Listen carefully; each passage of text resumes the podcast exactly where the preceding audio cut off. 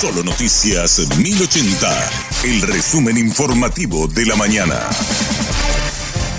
Hola, soy Susana Arevalo y este es el resumen informativo de la mañana. El director nacional de aduanas sostiene que el impuesto a los combustibles no debería incidir en la estructura de costos. Julio Fernández asegura que se paga mucho menos que hace décadas atrás. Los impuestos hoy vinculados al combustible son marginales. Estamos hablando de que, por ejemplo, hasta hace poco estaban el diésel tipo 3, que es el que más se comercializa a nivel local, estaba en 430 guaraníes por litro hace 20 años atrás se pagaba 680 casi. Ahora suben 125 y es el 5 o 6% del total de los costos. De modo que, pero sin embargo para el fisco es sumamente importante porque todo lo que no se recauda finalmente no va al fisco para financiar salarios docentes, personal de blanco, etcétera.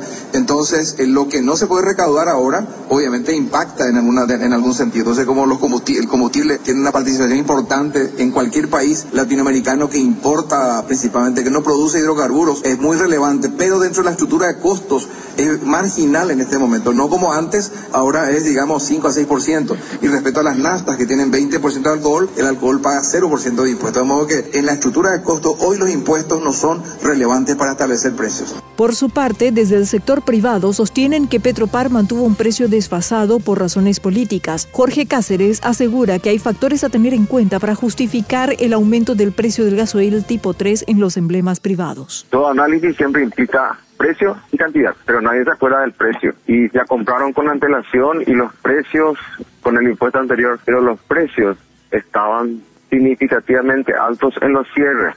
Te voy a dar un dato muy importante. El lunes 2 de enero, Petropar subió su gasoil 300 barnies. Y hoy, 9 de enero, vuelve a subir 300 barnies. 100 barnies en una semana subió. Pero nadie se acuerda de eso, ¿verdad? Y eso está motivado por el desfasaje con los precios internacionales. Pero el sector público no se acuerda de eso. El sector privado subió 125 barnies, que es lo que subió el impuesto el sector público estaba significativamente desfasado en sus precios de venta. Y allí hay motivos electorales de por medio, ¿verdad? Este rechazo ya viene hace tiempo atrás, pero nos gustaba o no se ajustaba por motivos políticos. Hay 1.200 detenidos por el intento de golpe de Estado en Brasil. Las fuerzas de seguridad iniciaron el desalojo de los campamentos bolsonaristas. Los seguidores del expresidente fueron trasladados de frente al cuartel general del ejército. Unos 40 buses son utilizados para el cumplimiento de la orden del Supremo Tribunal.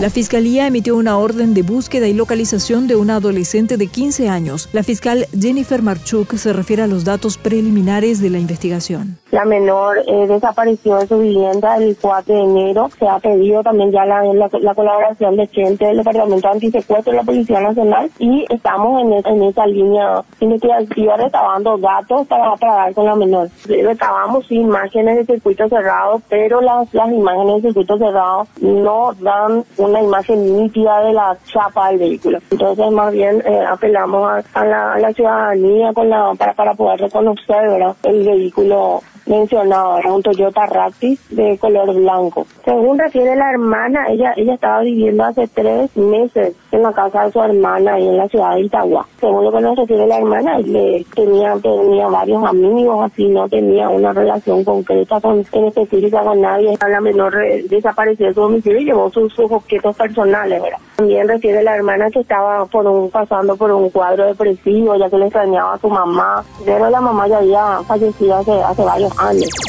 30 personas, la mayoría de ellas menores de edad, quedaron detenidas tras incidentes frente a una discoteca en Ñembú. Uno de ellos incluso robó un arma de fuego a un agente policial. Horas después, todos fueron puestos en libertad por disposición de la Fiscalía. El comisario César Vargas reconoció que la policía se ve totalmente sobrepasada al momento de hacer los controles. Apuntó a la familia como el origen de los problemas sociales e incluso de administración pública. Esto que hacen piruetas no solamente hacen piruetas. Por eso es que estamos detrás de de la madrugada porque hacen los, eh, los asaltos callejeros de noche de madrugada y, ganan la multitud. Entonces ya es difícil intervenir porque no, no tenemos esa capacidad de, de estar monitoreando a cada motociclista por un motociclista por cada motociclista.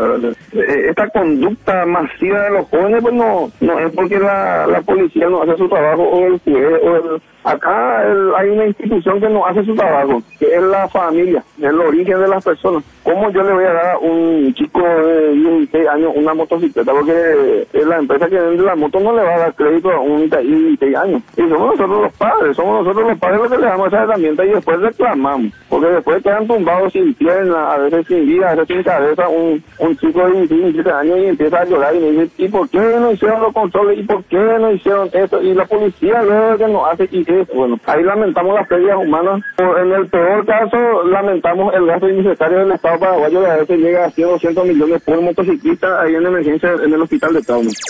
Hasta aquí el resumen informativo de la mañana. Que tengas muy buen resto de jornada.